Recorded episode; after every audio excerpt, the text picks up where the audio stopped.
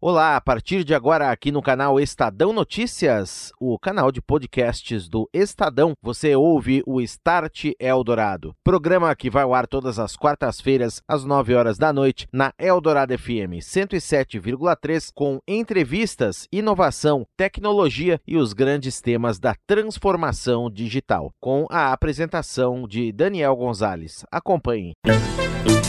Start Eldorado. Oferecimento NEC, tecnologia para sociedades conectadas, seguras e protegidas. É disso que o Brasil precisa. É isso que a NEC faz. Orchestrating a brighter world. NEC. Olá, muito boa noite. Está no ar o Start Eldorado, aqui na Eldorado FM 107,3, o nosso espaço para falarmos de tecnologia, transformação digital e seus impactos na nova sociedade.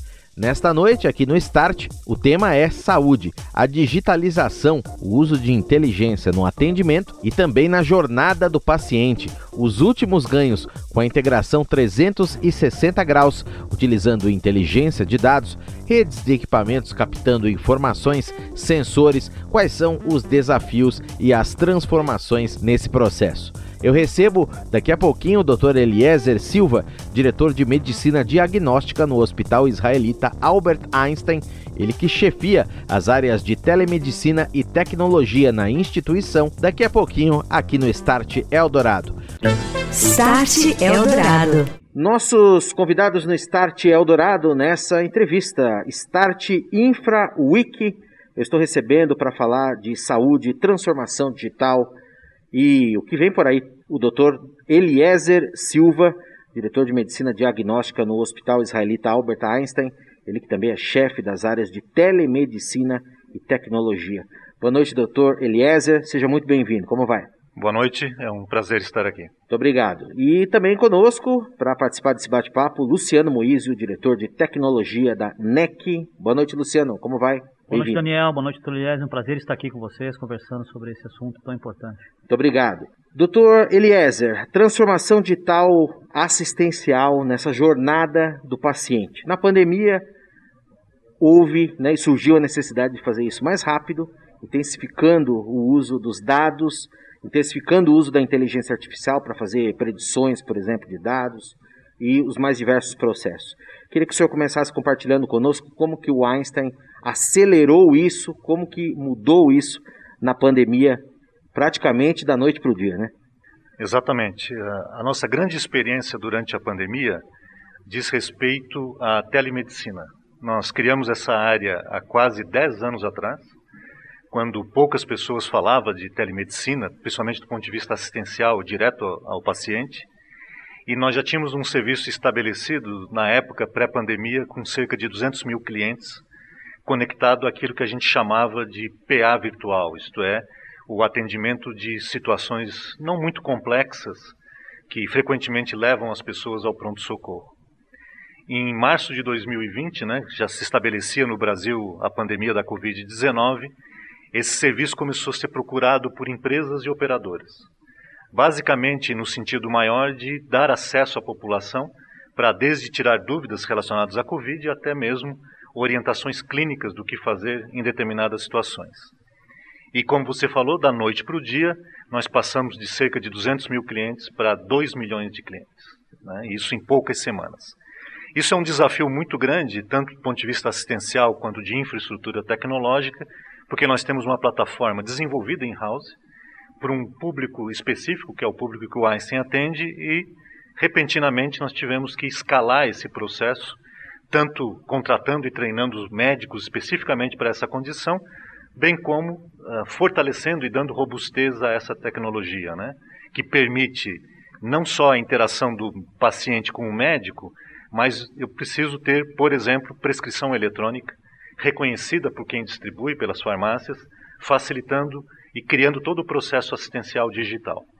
Isso foi feito rapidamente Hoje nós permanecemos com um número bastante grande de clientes, mesmo com a pandemia atingindo números menores, felizmente, mas as pessoas perceberam que a telemedicina não serviria ou não serve só para essas condições.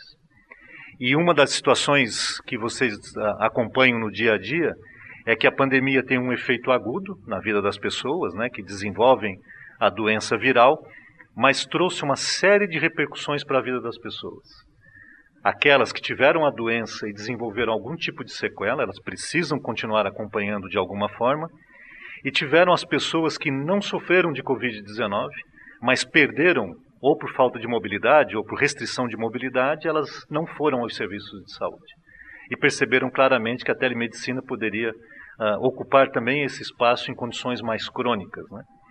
Então, acho que essa foi a grande percepção que nós tivemos, e sem dúvida nenhuma, além de todo o processo assistencial desenhado para o mundo digital, nós tivemos, a, a, dentro da área de Big Data da instituição, a capacidade de criar algoritmos de decisão que permitem dar escala a esse processo, né? Porque mesmo sendo digital, eu dependo da, uh, da hora do médico dentro daquele processo, né? E uma das ações que foram feitas mesmo antes da pandemia, aqui mesmo na cidade de São Paulo, nós criamos um projeto de teledermatologia que atendeu 60 mil paulistanos. Nós temos mais de 180 mil imagens e através de um algoritmo de inteligência artificial, nós classificávamos uma lesão de pele, por exemplo, atendida numa UBS, se aquilo era benigno ou se precisava de um especialista para um procedimento cirúrgico. Então, acho que são dois exemplos bons nesse contexto que você comentou. Agora, doutor, é, localmente, o paciente que chega ao Einstein precisa do atendimento, como é que a tecnologia entra aí, essas transformações, essas inovações? Nessa jornada do paciente, desde a hora que ele chega lá, que pontos que o Einstein utiliza, por exemplo, inteligência de dados também para, de repente, saber melhor sobre o caso da pessoa, direcioná-la melhor ao profissional mais adequado, ao andar mais adequado, ao tipo de atendimento mais adequado e tornar tudo isso mais rápido para quem vem chegando, imagino que seja um fluxo grande também. Quais pontos dessa cadeia estão, por exemplo, dispositivos, dados e como é que tudo isso é enlaçado? Perfeito. Hoje, um dos grandes desafios ah, dentro do sistema de saúde é a questão de acesso e alocação correta desses pacientes. Né? O sistema de saúde, como ele foi desenhado, muitas vezes faz com que o cidadão comum ele transite dentro desse sistema sem uma correta noção se aquele recurso é o mais adequado para a sua condição. O que nós temos desenvolvido com bastante sucesso são algoritmos que, na chegada do paciente no pronto-socorro, você tem uma avaliação inicial com a enfermagem, que a gente chama de triagem, onde a pressão arterial é aferida, a temperatura, o pulso e assim por diante. E depois de uma avaliação médica inicial, onde eu tenho a história clínica do paciente e por vezes alguns exames complementares, como exame de sangue, imagem e assim por diante, eu tenho um conjunto de dados que esse programa ele identifica a probabilidade, em primeiro lugar, a probabilidade de ele necessitar de internação. É como fosse um score de risco, dizendo se a doença é leve, moderada ou grave. E ao identificar a necessidade da internação, pelas características do paciente, dos sinais, dos sintomas, eu tenho uma ideia muito precisa, com uma acurácia bastante alta, de que recurso ele vai precisar. Por exemplo, se ele vai internar num apartamento, se ele vai precisar de semi-intensiva ou de terapia intensiva. Além disso, eu consigo também, por essas características, alocar na especialidade correta. Porque dentro de um hospital geral como Einstein, existe uma área mais uh, apropriada para neurologia, ortopedia e assim por diante. Porque o grupo multidisciplinar, enfermeiros, fisioterapeutas, são treinados para essa condição. Isso também vale para a questão da Covid-19. Então, esse algoritmo fez com que nós pudéssemos trabalhar o fluxo do paciente, a jornada do paciente de uma maneira mais fluida e também tem um aspecto de eficiência operacional porque eu sei exatamente a necessidade dele e ele é direcionado mesmo antes do momento da internação, em função uh, da coleta desses dados e de um programa de inteligência artificial uh, que conduz o paciente para o local correto. Muito bem. Luciano, eu queria ter um comentário a respeito de inteligência artificial, né, nessa jornada eh, do paciente que nós estamos comentando aqui, tornou-se mais importante, né, e assim o será, ter um papel cada vez mais central, né? É, a NEC tem algumas soluções tecnológicas que prevêem justamente esse acompanhamento é, do paciente, inclusive é, em situações de pré-natal, infância, até o paciente ser é, vacinado, por exemplo. Quais são essas tecnologias? Como é que tudo isso também funciona essa, esse encadeamento dessas informações? Claro, posso aqui destacar é, duas grandes inovações ou gr grandes tecnologias que a NEC como um grande player de tecnologia hoje no mundo, né? É, uma usando inteligência artificial, usando aí a questão de algoritmos e machine learning. Uma delas é uma solução da NEC Software, né? Aonde ela consegue fazer acompanhamento é, intra-hospitalar, logicamente, mas de toda a vida do paciente, desde ali do, do, do, seu nascimento, inclusive conectada com as escolas onde esse paciente está, está estudando. Então ali você tem todo o acompanhamento e a, e a inteligência artificial vem aí agregando e trazendo como que essa criança ela vai, ela vai evoluindo né, dentro do, de, desse acompanhamento. Uma outra inovação bastante é, interessante e, e, e nova, né, é uma, é uma um, um, um, um, teste que a NEC, um teste não, uma implementação que a NEC está fazendo em Bangladesh e em outro país da África, não me recordo agora o nome, é, Tanzânia, desculpa, Tanzânia, Tanzânia uhum. recordei aqui. É, reconhecimento de biometria de recém-nascidos a partir dos seis meses. A gente sabe que a biometria, ao longo do, do, do crescimento, né, ela tende ali a, a, aumentar, né, a se, a se expandir, né, então o uso de inteligência artificial para esse fim consegue prever esse crescimento e aí dentro desses países está se fazendo um acompanhamento, por exemplo, na questão de vacinação desses, de, dessas crianças, usando essa, essa tecnologia. Então aí a gente tem dois exemplos aí de tecnologias já aplicadas, uma logicamente é, em teste ainda, né, sendo, é, sendo testada é, massivamente em dois, em dois países, e a outra já em produção dentro do ambiente hospitalar. Start Eldorado. Estou de volta, este é o Start Eldorado, hoje falando de transformação digital assistencial na medicina, na jornada do paciente, ainda mais na pandemia, com a necessidade de fazer tudo mais rápido, onde se intensificou também o uso de dados. Como isso mudou? Que tipos de inovações foram aceleradas? Os temas da conversa com os meus convidados de hoje, Dr. Eliezer Silva, diretor de Medicina Diagnóstica no Hospital Israelita Albert Einstein, que chefia as áreas de telemedicina e tecnologia, e também estou conversando com Luciano Moizio, diretor de tecnologia da NEC. Essa conversa foi gravada na Japan House em São Paulo, como parte da Start Infra Week, semana na qual gravamos e discutimos infraestrutura, vários desdobramentos desse tema, desse cenário com executivos de diversas áreas de negócio e também de tecnologia. Eu encaminho a próxima pergunta agora para o Dr. Eliezer. Se fala muito na internet das coisas, né? que é um termo aí que está na moda e vai ser potencializado ainda mais daqui a pouco com chegada de 5G e tal. Hoje, o Einstein já usa quais princípios, quais equipamentos na sua rede aí de captura de dados, circulação desses dados e informações, você trabalha, por exemplo, com rede é, própria, privada. Como que o Einstein é, também integra essas tecnologias já hoje? E eu queria, se o senhor pudesse, já na sequência também, é, que o senhor desse uma visão, o que, que daqui para frente com 5G, com Wi-Fi 6 e outras tecnologias de conectividade que vão ser protagonistas, o que, que vai mudar, o que, que vai melhorar nisso? Hoje, basicamente, a, a ideia centrada no, no paciente é você ter o maior número de dados, né? Esses dados, hoje, na maioria das vezes, o paciente uh, disponibiliza de formas bastante heterogêneas. Isto é, eu posso ter a captura de dados no momento de um atendimento. Nós temos um programa chamado Einstein Até Você, que eu faço procedimentos na casa do paciente, seja algo simples como a coleta de sangue ou mesmo a polissonografia, que é uh, o monitoramento da atividade cerebral durante o sono. Né?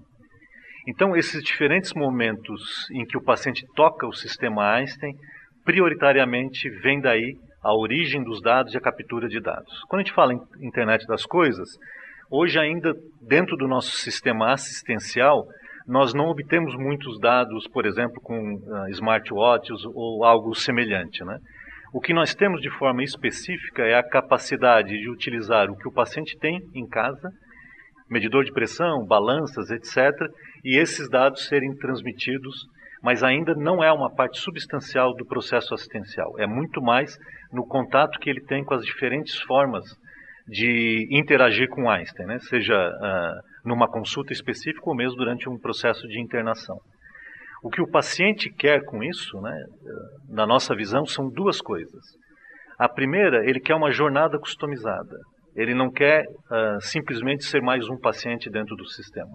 Ele quer ser reconhecido nas suas propriedades mais elementares, né? A família dele, seus gostos, se aquele procedimento que ele fazer no hospital está dentro de um contexto mais urgente, menos urgente, que você possa acolhê-lo de uma forma mais adequada. E o segundo, que ele quer uma medicina mais personalizada do ponto de vista de tratamento, né? além desses aspectos que eu coloquei da conveniência. O que significa isso? Ah, as instituições de saúde caminham para esse foco de medicina personalizada, capturando esses dados, que podem sim passar por internet das coisas, mas passa muito por uma questão também genética. Né? Então, o nosso portfólio de exames, por exemplo, permitem eu olhar para um paciente que tem uma determinada doença e entender a doença e o indivíduo. Antigamente, né, alguns, algumas décadas atrás, quando eu me formei, a área de oncologia você dava remédios genéricos para um determinado tipo de tumor. Hoje a gente dá um remédio para aquele tumor, naquele indivíduo, né? Ou eu uso uma medicação específica para aquele indivíduo que tem características genéticas uh, próprias. Isso, obviamente, nos remete a um campo delicado quando a gente fala de dados, porque são dados sensíveis. Né? O que, que nós antevemos e, e já estamos criando uma, um alicerce, uma infraestrutura muito grande para isso? É que, à medida que isso for mais fácil de integrar, eu acho que o grande transformador da saúde for, será a instituição que conseguir integrar esses dados de diferentes origens, passando até pela questão de background genético, e oferecer, de um lado, acesso, em função disso, essa customização para aquele paciente específico e que o cliente perceba uma diminuição da assimetria de informações. Isto é, eu empodero esse cliente, eu devolvo esses dados de uma forma estruturada e ele consegue fazer um pouco, ou muito, esperamos, de autogestão da sua própria condição de saúde, dependendo menos dessa medicalização que é bastante exagerada uh, hoje em dia, né? uma dependência muito grande da opinião do médico. Né? Então, eu acho que todas essas tecnologias, uma vez adequadamente integradas e, e obviamente, protegidas, permitirão maior participação do paciente no processo assistencial e de cuidado e promoção de saúde. Muito bem. E pegando um gancho no que o senhor falou, doutor, eu queria entrar nessa questão da proteção de dados, né? É um tema que vem chamando a atenção da imprensa, da mídia, em todos os portais aí. A gente vê toda hora informações vazando, ainda mais informações sensíveis como as que na assistência o Einstein trabalha. Como que é a blindagem dessas informações dentro da instituição? Esse é um ponto extremamente importante, né? Porque, como eu comentava anteriormente, quanto mais conexões nós fazemos, maior a chance de ter alguma brecha para esse tipo de ataque, né? Então a gente falava em internet das coisas, velocidade rápida, multi origem de dados, né? Isso permite à instituição, de um lado, promover uma melhor assistência à saúde, mas é uma vulnerabilidade que se cria a cada momento. Né? O Einstein, por exemplo, atua em outras instituições. E eu preciso entender qual é o sistema de segurança dessa instituição, porque você pode ser uma porta de entrada para o próprio Einstein. Né? Então, hoje a gente conta com consultorias que nos ajudam, existe uma célula bastante robusta dentro da tecnologia da informação, junto e apoio uh, da área jurídica, criando todos os elementos que nós dispomos, inclusive com recursos uh, uh, externos, para que esse bloqueio se dê de uma forma mais uh, adequada possível.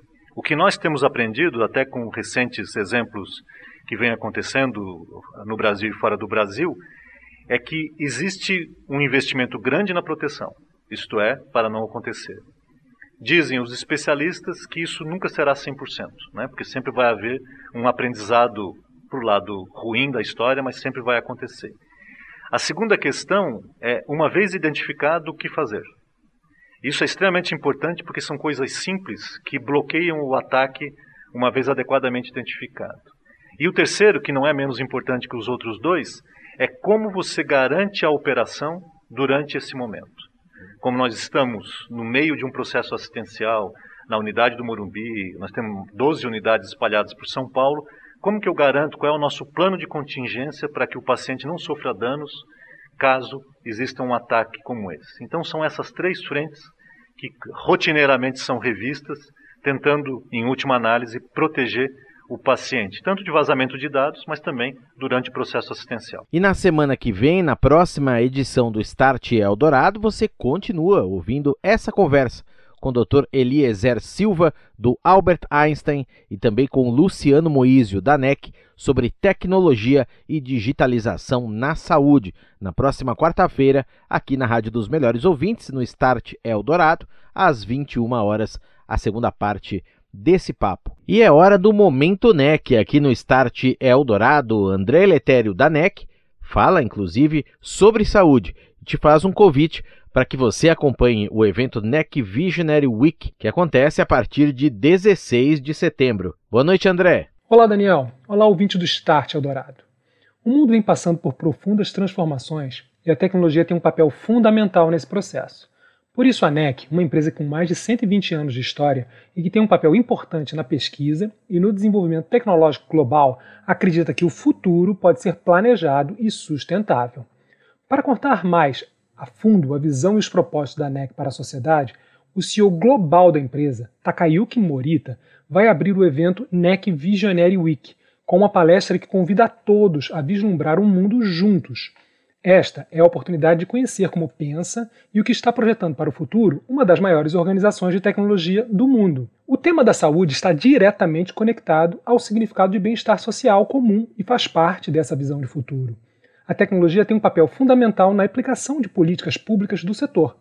Para discutir essa questão, o Dr. Nobuhiro Endo, chairman da NEC, vai receber a head da Fundação Bill e Melinda Gates para a Ásia, a CEO da Aliança para Vacinas Gavi, a diretora da Divisão de Dados, Análise e Delivery da OMS, em um debate mediado pelo diretor global de inteligência na área de saúde da publicação The Economist. As inscrições já estão abertas e as, as palestras estarão disponíveis na plataforma do evento a partir do dia 16 de setembro e contará com um conteúdo imperdível. Visite nosso site e redes sociais para saber mais. Ok, grande abraço para você, André. Boa noite, até a próxima. Um abraço, Daniel. Um abraço, ouvinte. Você ouviu Start Eldorado. Oferecimento NEC. Tecnologia para sociedades conectadas, seguras e protegidas. É disso que o Brasil precisa. É isso que a NEC faz. Orchestrating a Brighter World. NEC.